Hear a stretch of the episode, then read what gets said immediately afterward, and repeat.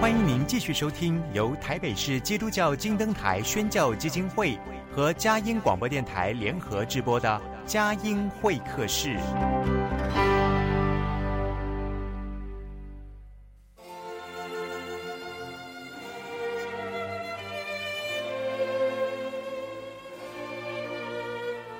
有了朋友的陪伴，人生不会寂寞孤单。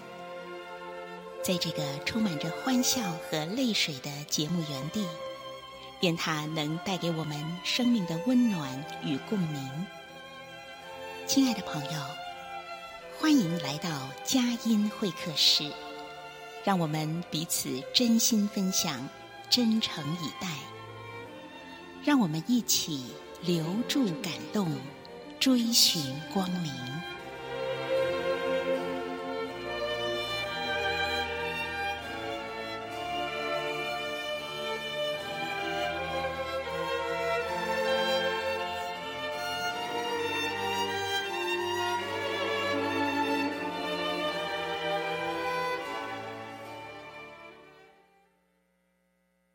朋友，您好，欢迎来到佳音会客室，我是魏德瑜。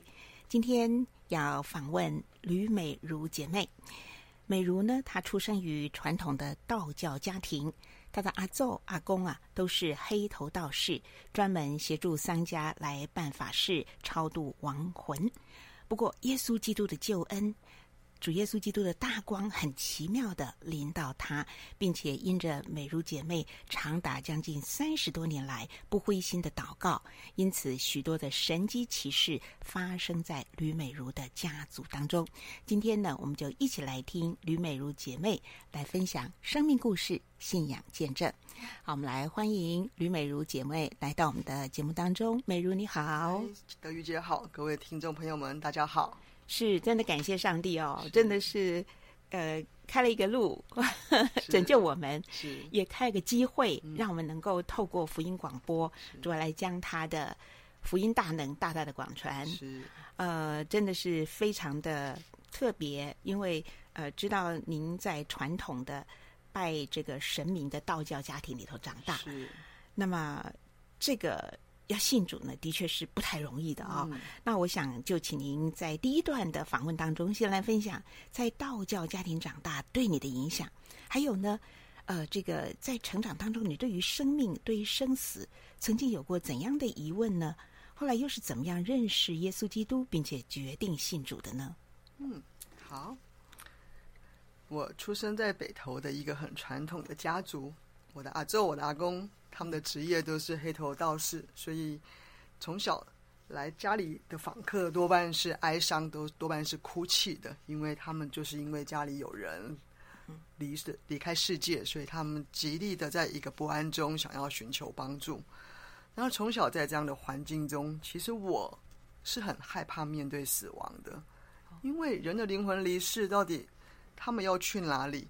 对于阿公跟阿祖的传述。人好像只有一条路，只有到地狱去接受审判之后，然后再看看阎罗王怎么去去判生死，然后让你如何的去进入到轮回里面。所以，对于人的死亡，我从小认为它其实是一条很可怕的路，而且好像是透过法事来超度他们，他们也是一样没有办法去逃脱下地狱的命运。所以从小我就对生命产生了一个极大的好奇哦，一直在想说，为什么人这么可怜啊？在这世上已经很辛苦了，然后可能如果在一个意外中不小心就离开世界，哎，怎么感觉这个人好像有一个永不止境的的可怜的光景？好，有在永无止境的绝望中轮回啊！是，嗯，好，请继续。所以我知道阿祖。阿公是在帮助人，但是有一些邻居对于他们需要的时候是来来求帮助，但是在私底下的生活，他们又是很轻看我们家里的工作。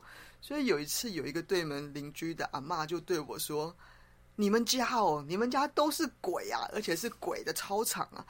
哇，我小时候把我吓死了，吓到我连晚上都不敢都不敢跑到后面的洗手间去上厕所了，因为。特别是冬天的晚上，冷风嗖嗖的刮起，咻咻，我就想说，哇，鬼的操场，然后这个阴影对我而言，我就我就觉得，我就觉得阿公阿祖的职业好像是有点见不得人，因为我没有办法选择，但是我就觉得，我就觉得，哎，如果是以一个能够帮助人的职业，为什么这些人接受帮助之后，又是如此的轻看阿公跟我我的家庭呢？嗯、对啊，所以，所以在一个这种。黑暗跟一种没有平安，没有，我觉得是一种自卑感当中这样的成长，嗯、所以我的性格慢慢的也开始从这个环境的的自卑感中去觉得说，好像人凶一点就可以去隐藏我的自卑感，所以在成长过程中，我对于生活环境的耳濡目染的目耳濡目染，觉得说脏话，然后讲谎话的坏习惯好像也都不怎么样啊，因为有时候在。群众面前一句脏话飙出来，我发现这种强悍跟这种叛逆，好像人家会怕哎、欸，嗯，所以我渐渐的就养成一个个性强悍啊、叛逆啊，走在街上，或许让我看到不太顺眼的事情哦，我可能两三口脏话就嘣一声就就骂出来，还把阿隔壁的阿妈吓一跳，说啊，小女孩怎么讲这种话？我说要你管的，我还很臭屁的走回家，这样，这是这是我成长过程在国小的时候发生的一件事情，这样。嗯嗯哼，那当然，在这样的一个呃拜神明的家庭里面，我刚刚有问到说，你对于生命跟生死的疑问，呃，会不会让你想要说真的去找到一个光明的出路？我一直觉得有出入，特别是小时候常常在看电视的时候啊，我记得有一出戏。叫做蓝色星星上的的什么什么点点，但是那里面就是在演一个教会的生活，然后有一个姐姐好爱那个教会里面的那一群小朋友，我觉得那个影像就一直在我里面，想说全世界上真的有这样的一个环境，可以可以真实的被我找到吗？但但是因为家里的传统信仰的关系。家家里的人只要听到隔壁邻居有人信耶稣，哇，那个那个街坊婆婆妈妈毛起来骂骂的那个对象，对我而言，我觉得又是我对于信耶稣的另外一个恐惧感，因为嗯嗯因为一个姐姐就上高中，然后她就因为有机会去认识了耶稣，然后进到教会去。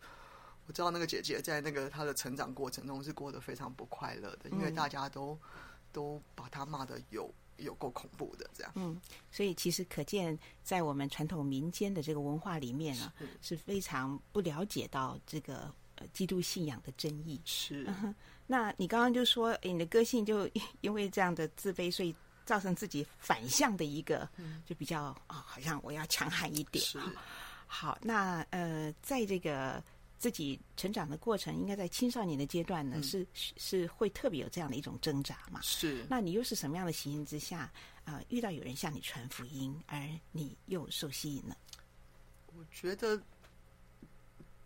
上帝这一位，我对我而言是很陌生的一位神啊。但是我觉得他好像从我在母腹中，他就已经。已经认识我了，我自己到现在我就觉得这条路的铺陈很奇特。就是我在高二的那一年啊，有一天学校，因为我们都要留晚自习嘛，然后我是美工科的学生，所以我们必须要在学校做很多的所谓的科展的预备。然后那天我九点半离开学校，搭上公车的时候啊，车上刚好。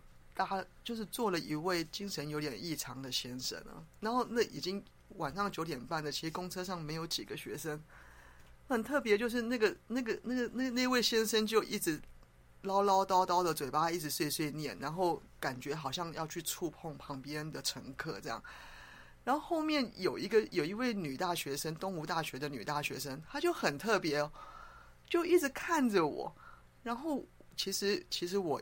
回头瞄了他几眼，不是因为我会害怕啦，其实是因为他一直擦绿油精啊。嗯，我本身因为有气喘，所以我很很害怕绿油精的味道。我只是一直回头说，这个人其实没有这么大影响我，但是你可不可以不要再继续抹那些东西了？然后他一直以为我对他是有好感，在向他示好，说这个人很可怕，我们是不是要互相保护这样？所以到了北头下公车啊，我们一起下了在北头站下了公车，下公车之后就跑来找我说。哎哈喽哈喽，你你叫什么名字啊？嗯，那时候其实很淳朴哎，人家问我叫什么名字，我觉得也好像也毫不隐藏，就说哎，我叫吕美如啊。嗯，然后这位姐姐也就自介绍她叫什么名字，介绍完之后，她就顺手拿了一张很温暖的福音单张给我，她就说：“嗯、你有听过耶稣吗？他在哪一个教会聚会？”然后她也没有当场去跟我解释。到底什么叫做信耶稣？那但是那天晚上他就我们就互留了电话，然后也互相约定，他就他就约好说四月底要来我们学校看我们的校内科展啊。那我就心里想说，我跟你都不认识，然后我们就这样见面，然后时间讲了你也没有记，我就一直想说你可能会来吗？嗯，就很奇妙哎，就是我们科展那天一开幕。这位东吴大学的大姐姐就来到我们的当中哦，她好受好受信呢，哈。对，然后她的到来让我觉得，怎么会有这种人？因为我们学生都是有时候有时就是就是讲一讲，随口讲一讲随口讲一讲就没有那么。那她来之后，其实她她鼓励我，还陪我全程把我们班上所有的展的作品都看了一圈之后，她才她才回学校去上课。嗯，那她这样陪伴我，这位姐姐这样陪伴我。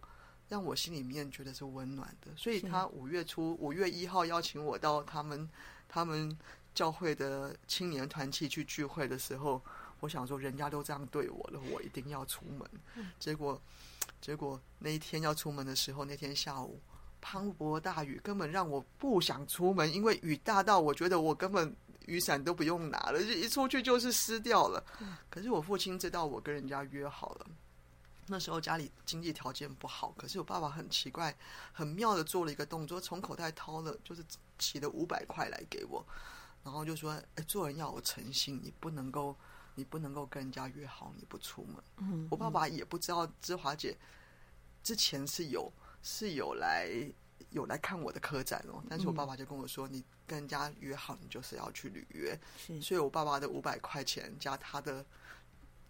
助力一推就把我推进了教会来。嗯，对对，嗯，听了非常的感动。好，我们呃知道，其实这一切都不是偶然，这些偶然呢，都是出自上帝精心的爱、精心的安排。我们听到美如分享了第一段之后，我们听一段诗歌音乐，待会儿继续的访问李美如姐妹。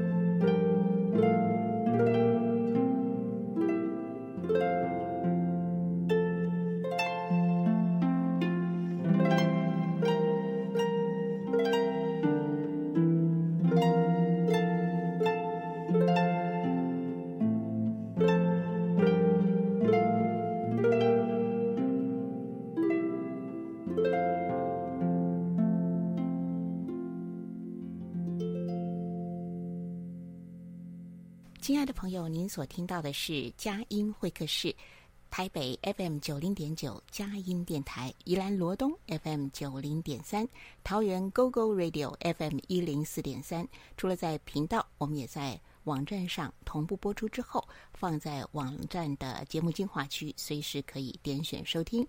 我们同时也制作成 Podcast 节目音档，欢迎大家呢能够啊、呃、广传分享。那今天呢访问到。来自道士家族的吕美如姐妹，从她信主之后呢，大光照入他们的家，她祷告不中断啊。那么奇异的恩典不断的发生。好，我想请美如呢，呃，继续跟我们分享，就是呃，在圣经上说，我们在基督里会成为新造的人。嗯、那你信主之后，有一些怎么样奇妙的变化？那个生命的养成，这些过程当中，经历到神怎么样赐下的真爱、真平安，还有真的启示给你。是去了团契之后，其实当天晚上，两位辅导就拿了属灵四个属灵的定律来跟我传福音。他告诉我说，神看我们人是不完美、不完全的，因为人犯了罪。他本来以为他讲这句话的时候我会生气，因为因为他说一般他们的经验告诉人家是罪人，没有一个人说是是是我是罪人的。但是那天他告诉我说：“你愿意在主耶稣基督面前承认你是个罪人吗？”我居然马上就回答：“是是是，我是个罪人。”我从小就觉得我不是一个很很诚实的人，不是，我就我就一直讲讲讲，就很奇妙。那天晚上。两位姐姐带两位辅导带着我做这做完那个觉知祷告之后，我的整个心就觉得被一个很奇妙的力量占满在我里面。我知道说，哎，我好像真的找到我小时候一直在找的那一位神哦。所以我我就我就很认真的在他们带我信主之后，然后我也很就开始很积极参与教会的团契生活。那其实我开始参与。教会团契生活之后，其实我们人都还是有罪性嘛，所以那个地方对我而言是全世界对我而言是最有安全感的一个地方，因为大家都对我好接纳，然后也是有随时都是用笑脸来帮助来看待我的。嗯，所以有一段时间，其实我在在那个团契里面就常常在作怪啊，然后作怪就是反正辅导讲什么，他叫你往东你就往西啊，他叫你读圣经你就说我我进我就不想读圣经，我不会念书，我就好多理由。那我当时其实。其实，因为是个性的叛逆，想要去引起人家注意，并不是，并不是我真的不想去顺服这些东西。然后我两位辅导，一个就不苟言笑，一个就是什么都不行的。然后另外一位就是像妈妈一样的一位，一位台大护理系的一个一个大学生，新伟新伟姐，嗯，她很特别，她每次都会用很温柔的话来告诉我说：“美如，其实后。”我知道你可以的，我都心想，我都不知道我可以的，为什么你每次都可以告诉我你可以？我有一次还很生气，说你到底有什么大多大的把握？说你每次讲这一句话，然后我每次跟他讲一讲，我就其实就是很生气，然后我我一生气起来，我就必须要骑着摩托车在路上去去发泄我的情绪，这样。然后那时候其实有一次啦，就是我从。适龄适龄成人堂要要离开教会的时候，他知道我在一个极度的情绪当中，嗯、然后新伟姐就很特别，就是说，那如果今天不会让你一个人离开教会，我说不然那你上车啊，他就考虑了一下，他就他就坐上我的机车，我说你真的不怕吗？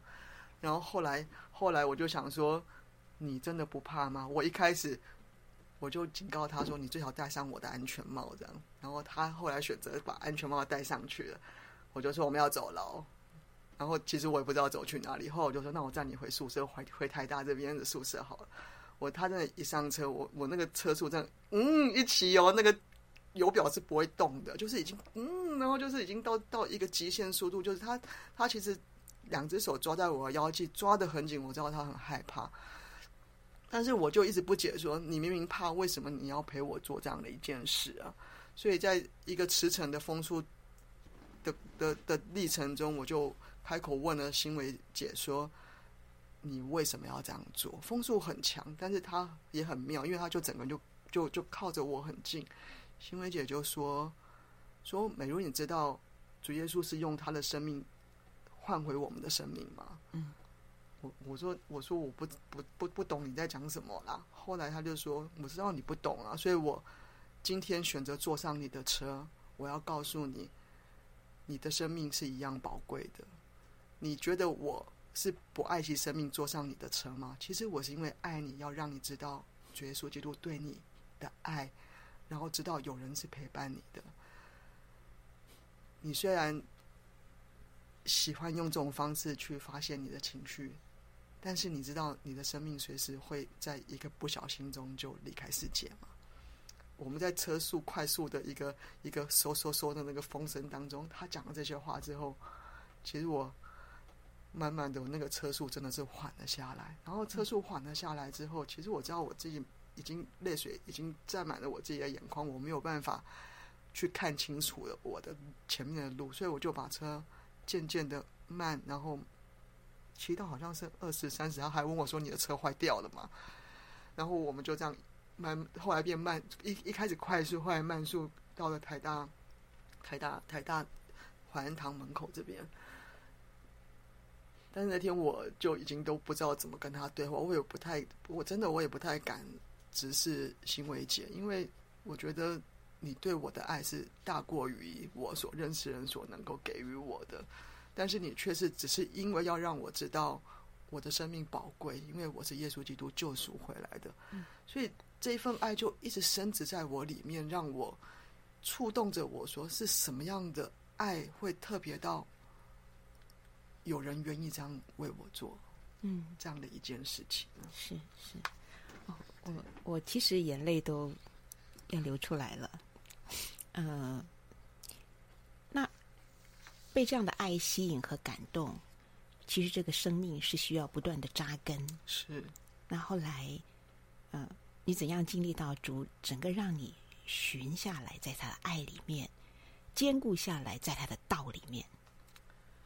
其实很特别的一个安排，就是我当时进到士林成人堂的学生团契的时候，那时候团契里面只有十多位、十多位成员哦，里面有一半以上都是宣教士跟传道人。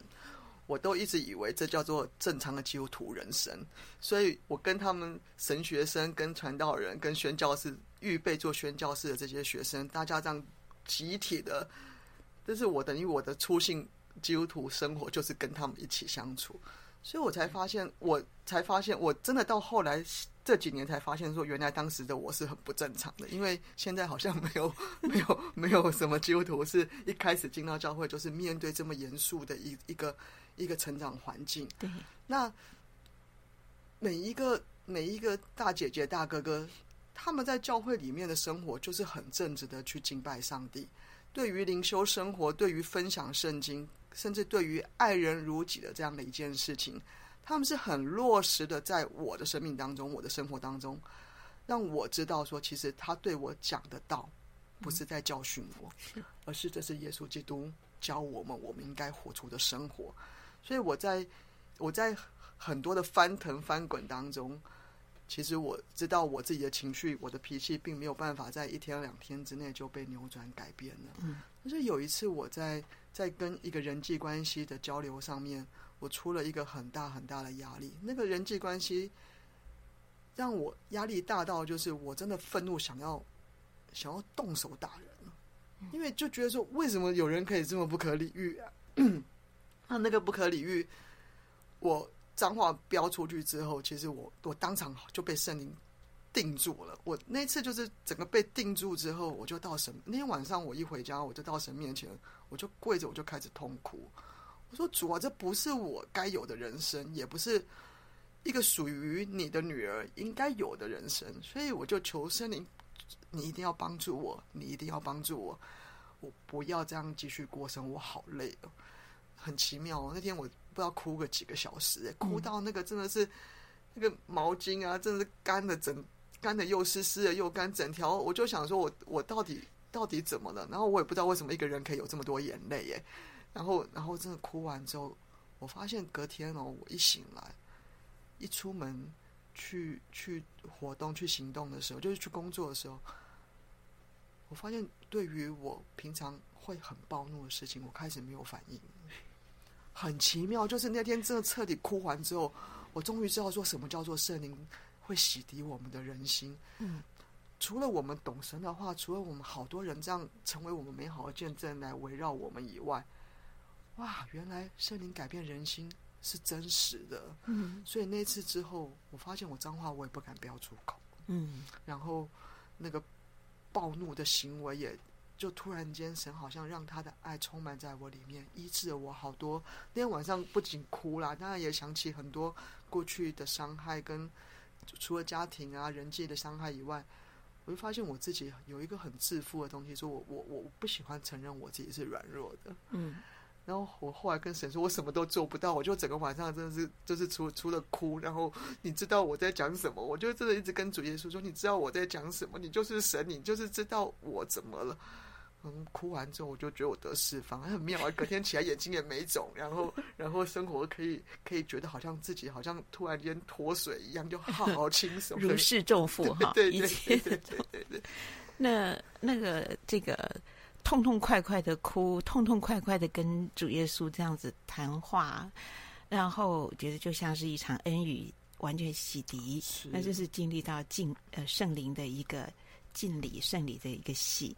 我我相信那是因为上帝对你有一个极大，对你不只是对你，也对你的整个的家庭有一个极大极美的计划跟祝福要领导。好，我们再进一段诗歌音乐，待会继续的来请吕美如姐妹来分享。大光如何照进了她的生命和她的家族中？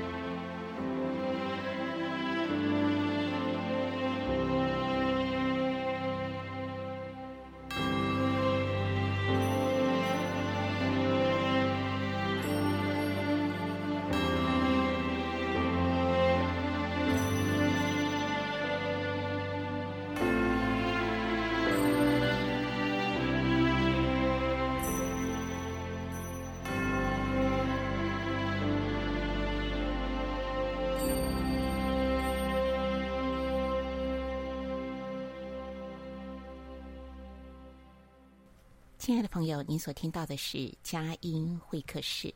若有人在基督里，他就是新造的人。在圣经里也允许说，当信主耶稣，你和你一家都必得救。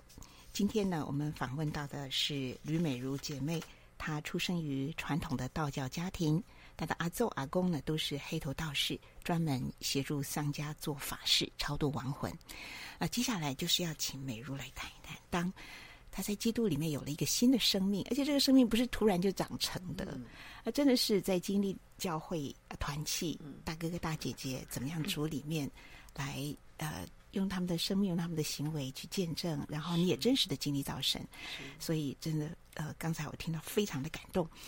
接着下来就是要面临到实际的一个状况，嗯，你在家族里面你应该是第一个基督徒吧？是是，那好，就谈一谈。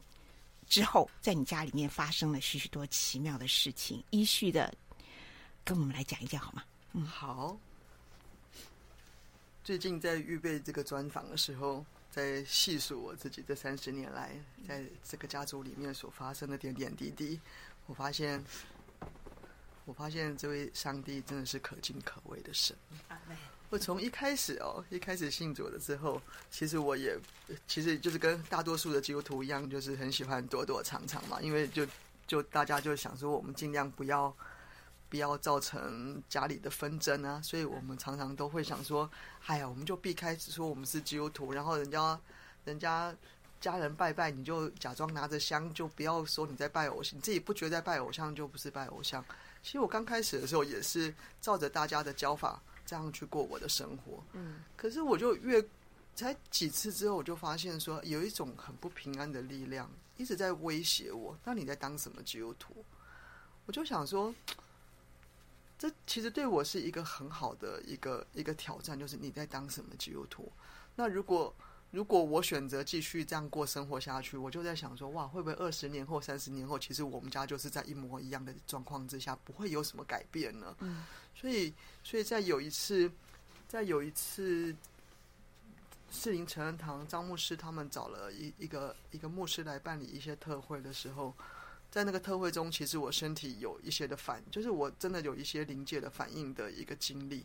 但是我觉得那个经历对我而言，只是让我知道我该如何的更正直的向神，而不是去卡在那个所谓的一次短暂的经验里面。嗯，所以我那次回去之后。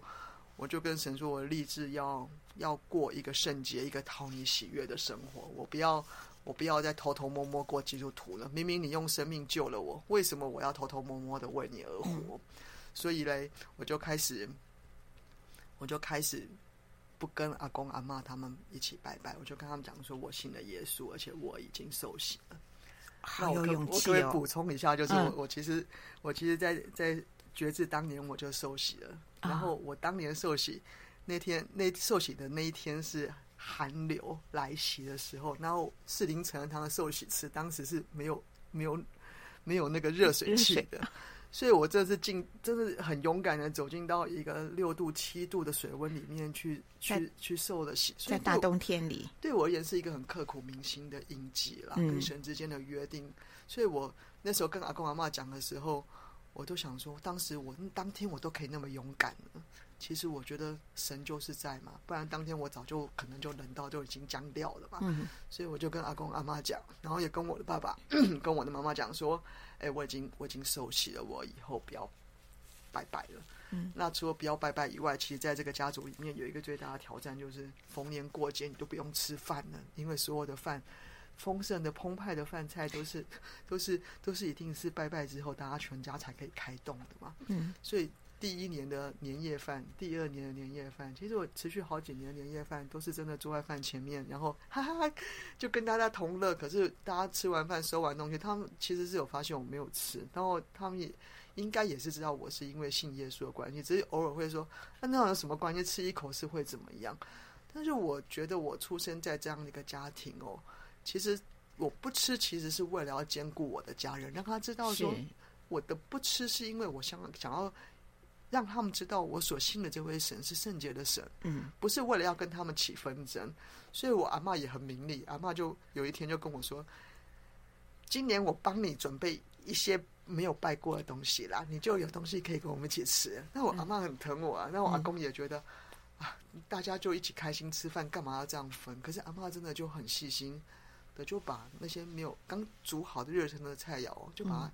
分开来了，一盘的，而且几乎每盘都有，都把它摆旁边，然后让我晚餐的时候可以一起一起来享受那个那个围炉的年夜饭，我就觉得很很为这样的一件事情感谢神呢、啊。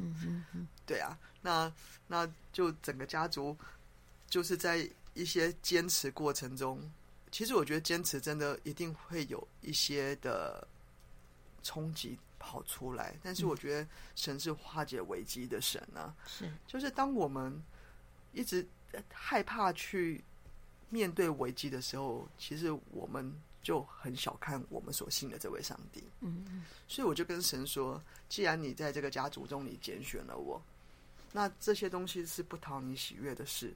那主耶稣，你可不可以帮助我，让我有智慧来？”来应对跟我的家人在对话的时候，不仅我可以应对，我有一个圣洁的生命，一个愿意付代价的生命，在我的家族里面，我是可以落实我的基督徒，所谓我的基督徒生命所散发出来的馨香，是可以让他们闻得到、感受得到的。嗯，所以我就我就真的很努力的，在我的家族有需要的时候啊，比如。其实我有一段时间是连那个什么表弟表妹啊，生生就在求学过程中有什么问题，电话来我就是真的是就马上跑去帮忙啊，跑去协助啊。我就觉得，哎，整个家族的凝聚，我好像在这样的一个付出给予的的事情上面，是要让我的阿公阿嬷、我的爸爸妈妈看到说，其实你信耶稣不是只有嘴巴讲讲，不是只有整天利用你的上帝在在在抵挡我的不公啊。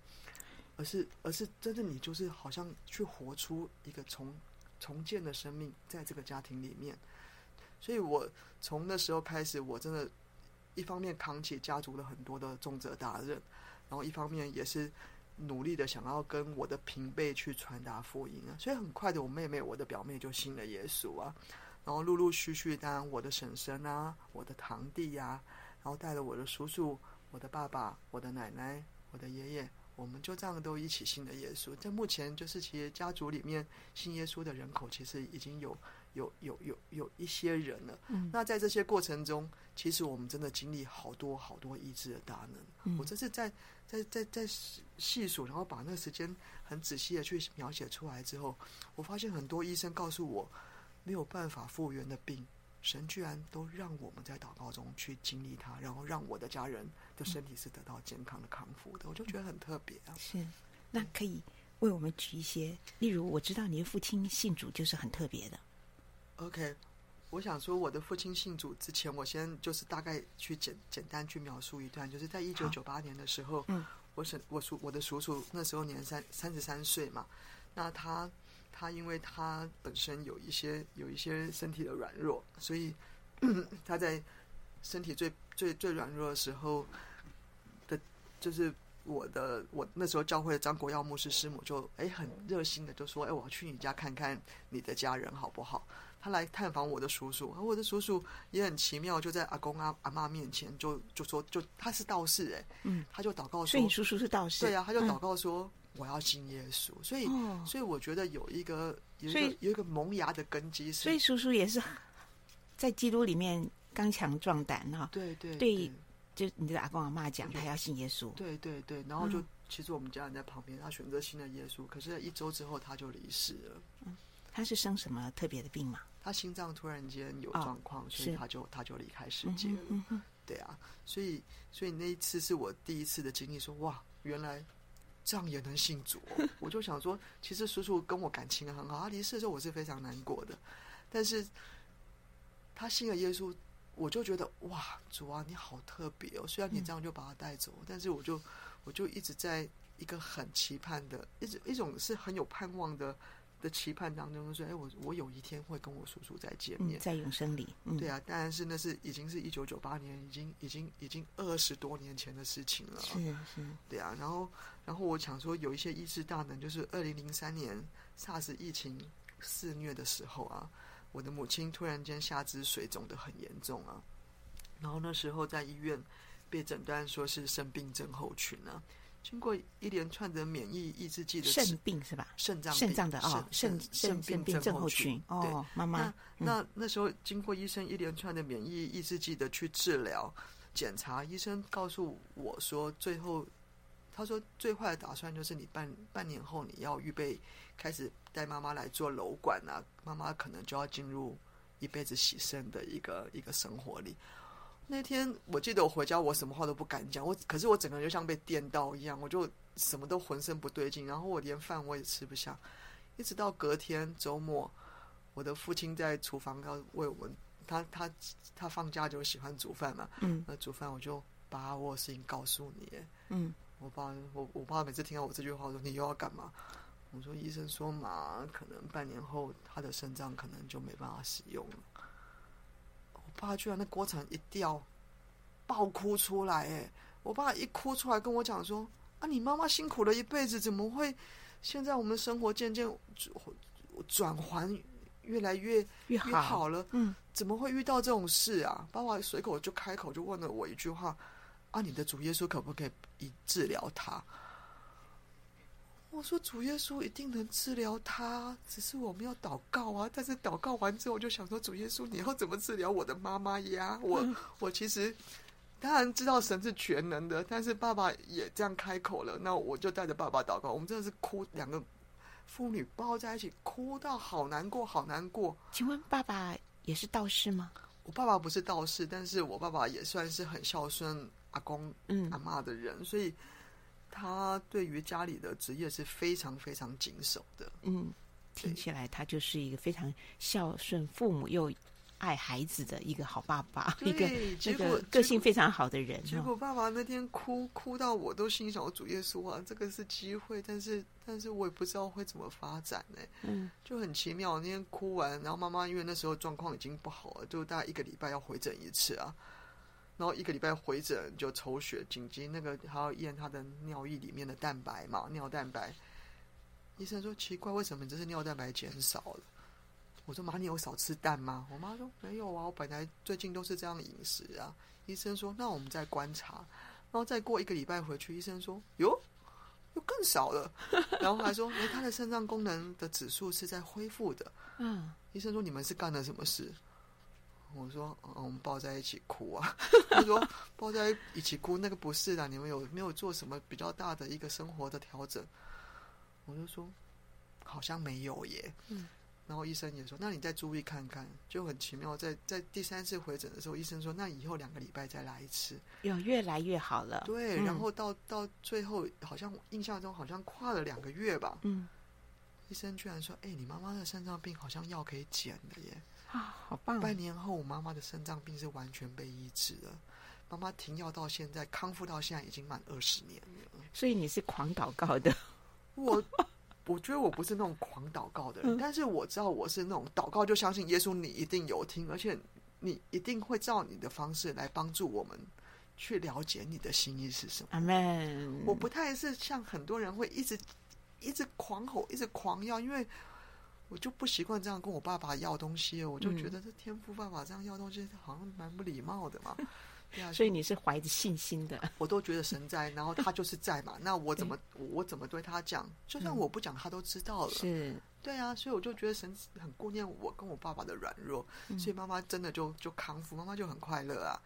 对啊，然后后来二零零五年，我我奶奶也是因为住院被医院方告知说说他是多重器官衰竭，他的肝脏没有办法去转换那个葡萄糖生成他我们体内需要的肝糖。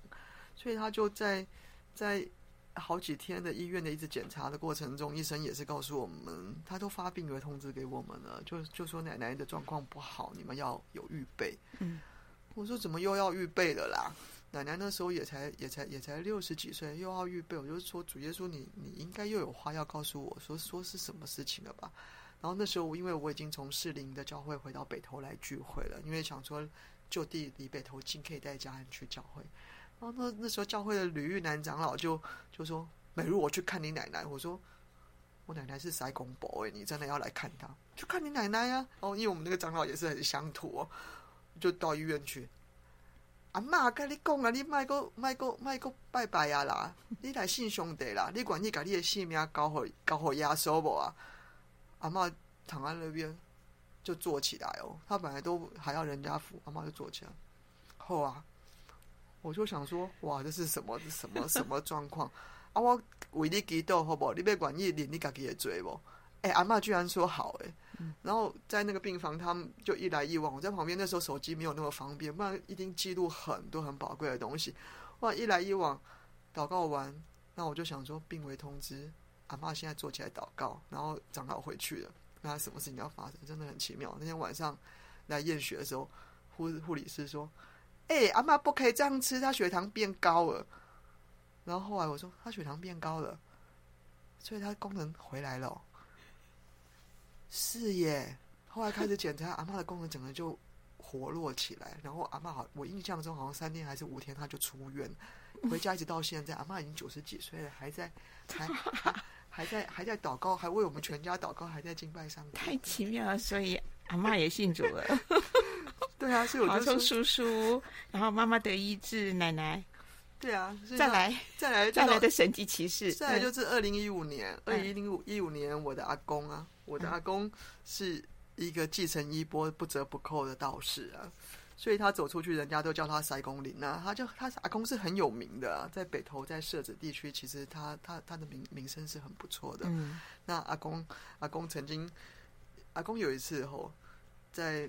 早上出去运动的时候，突然间晕倒了，然后被送进加护病房去。但是很奇妙，就是进加护病房之后没多久，他就他就整个人就苏醒，而且他是很正常。人家加护病房里面的人生病，可是阿公居然还可以在里面有一点作息，他自己可以做的事情。那医生很担心他心脏的问题是突然间会触动啊，在观察他。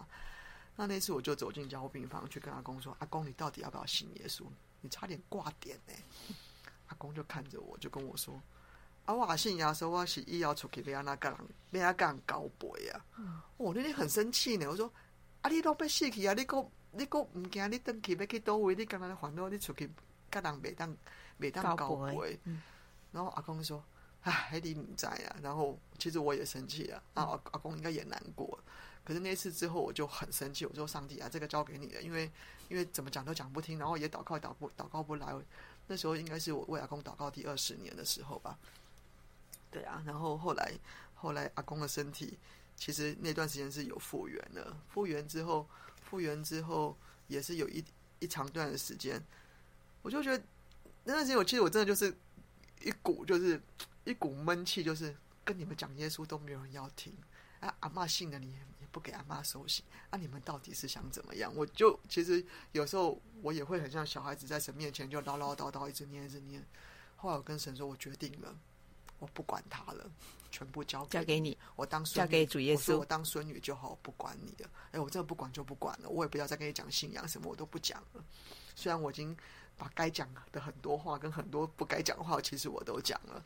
然后阿公其实也知道，其实这是我对他的爱啊。嗯，所以一直到阿公二零一五年要离开世界的前五天，刚好是我的叔叔忌日啊。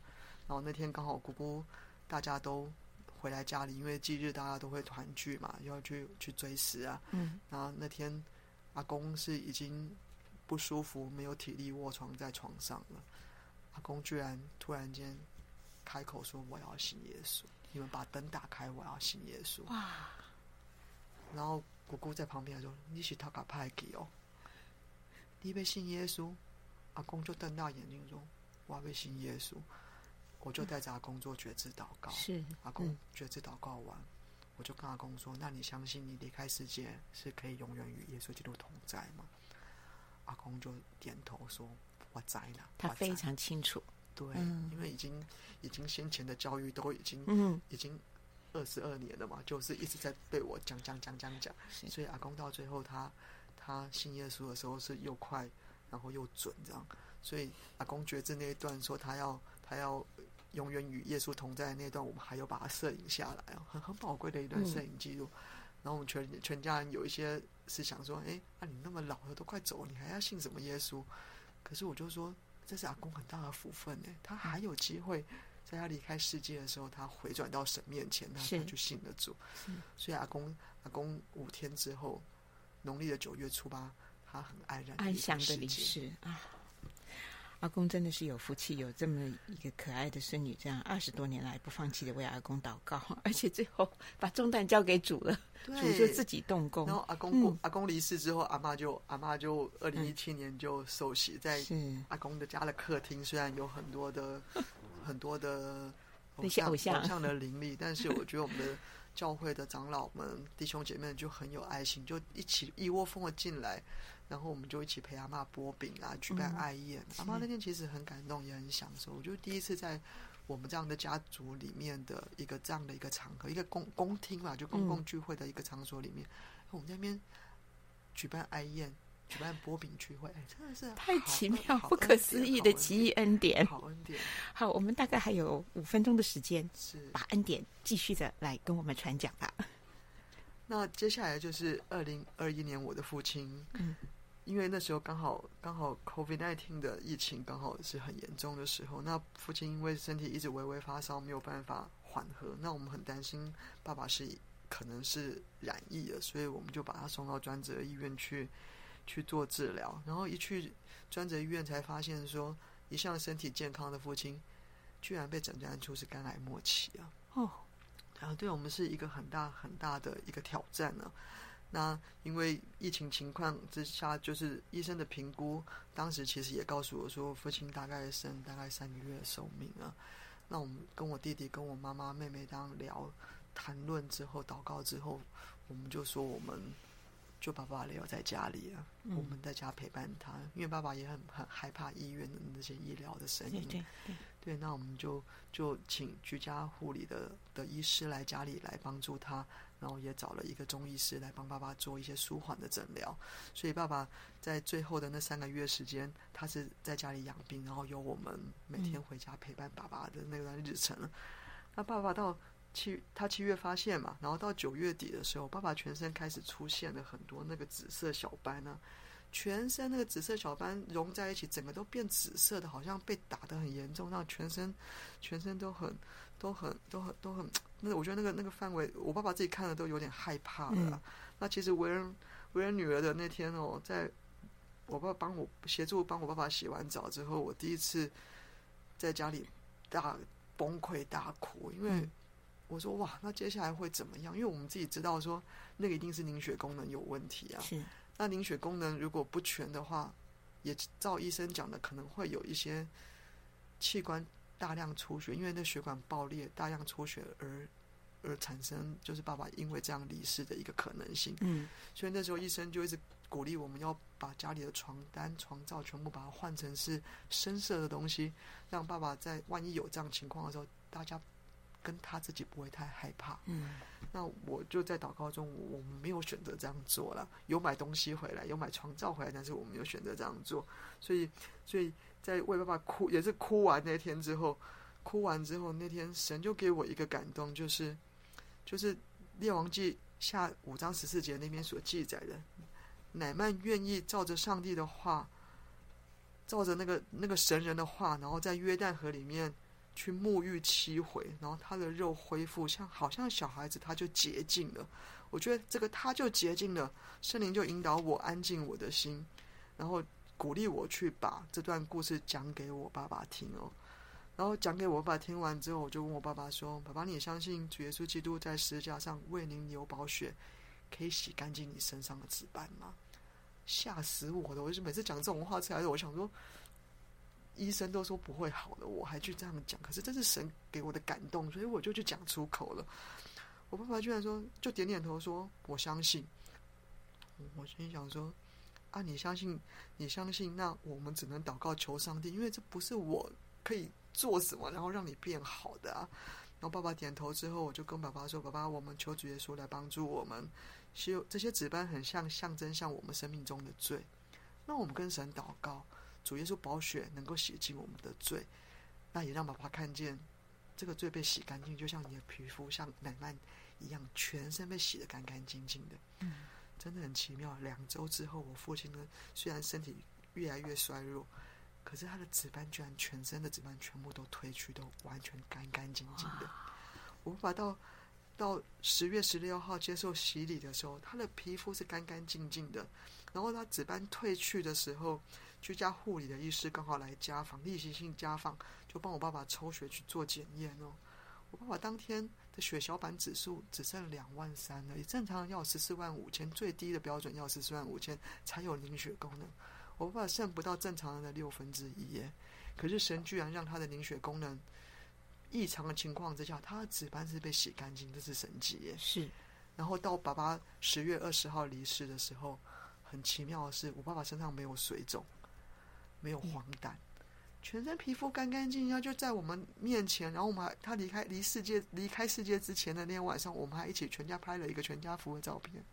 然后爸爸晚上就睡在主耶稣的怀中，他就离开了我们。